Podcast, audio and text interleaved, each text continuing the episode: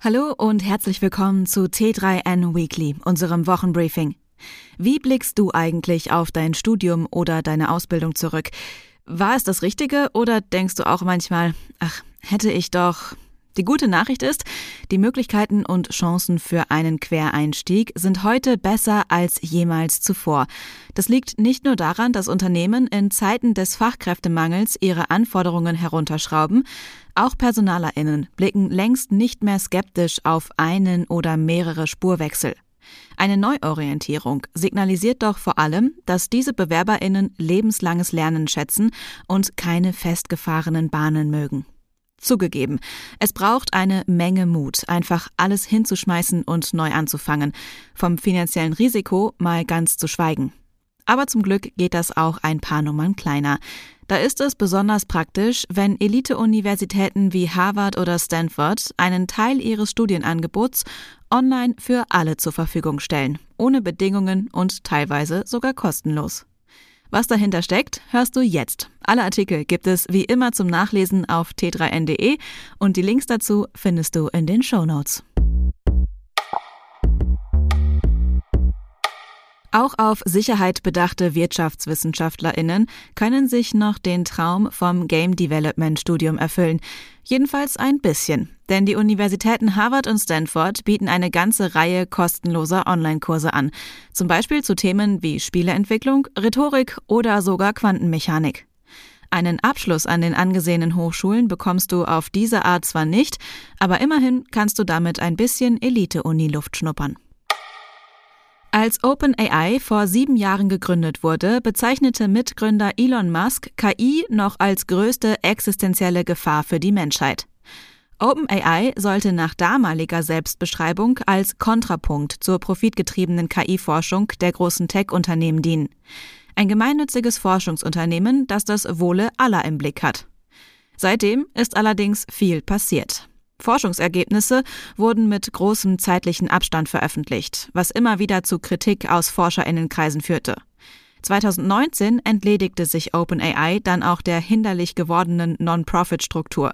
Die gemeinnützige Organisation blieb zwar als Holding erhalten, eine gleichnamige Tochterfirma sollte aber von nun an die Kommerzialisierung der KI-Technik vorantreiben.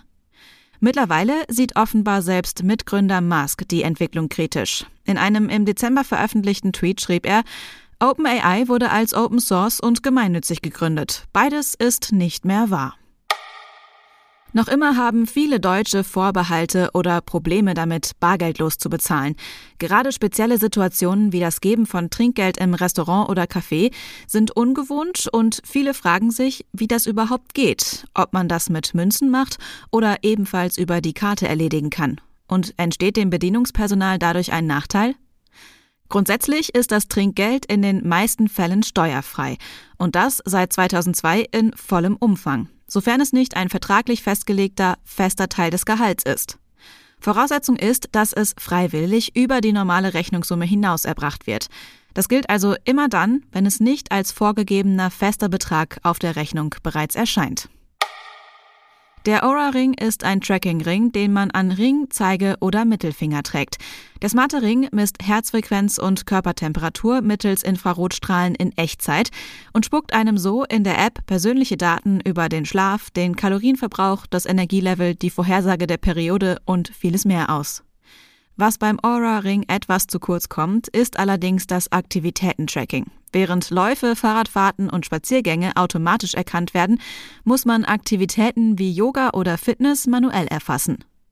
Trotz kleinerer Kritikpunkte sind wir nach unserem mehrwöchigen Test jedoch zufrieden mit dem Wearable.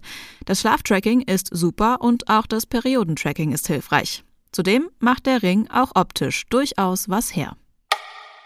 Einer der großen Trends im Webdesign ist dieses Jahr Y2K. Unter Y2K wird die Ästhetik, vor allem die Mode, aus den 2000ern verstanden.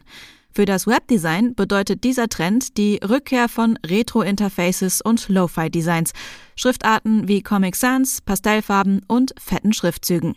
Dazu kommen Elemente, die man heute in der Internetkultur Trash nennen würde. Sie sehen heute billig aus, finden aber aus einer wohlwollenden Nostalgie gefallen und unterhalten.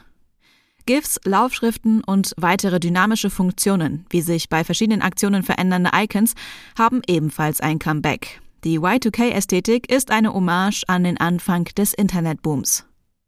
Ebenfalls im Trend liegt aber auch das Metaverse. Ästhetische Elemente des Metaverse sind Schriften und Formen in 3D und Texturen, die an flüssiges Metall erinnern. Auch mehrdimensionale Komponenten, Mixed-Media-Elemente und verchromte Texturen gehören zu diesem Stil. Auch technische Schriftarten betonen die futuristische und technologieorientierte Stimmung der Metaverse-Ästhetik. Das war das T3N Weekly. Komm gut in die neue Woche und bis zum nächsten Mal.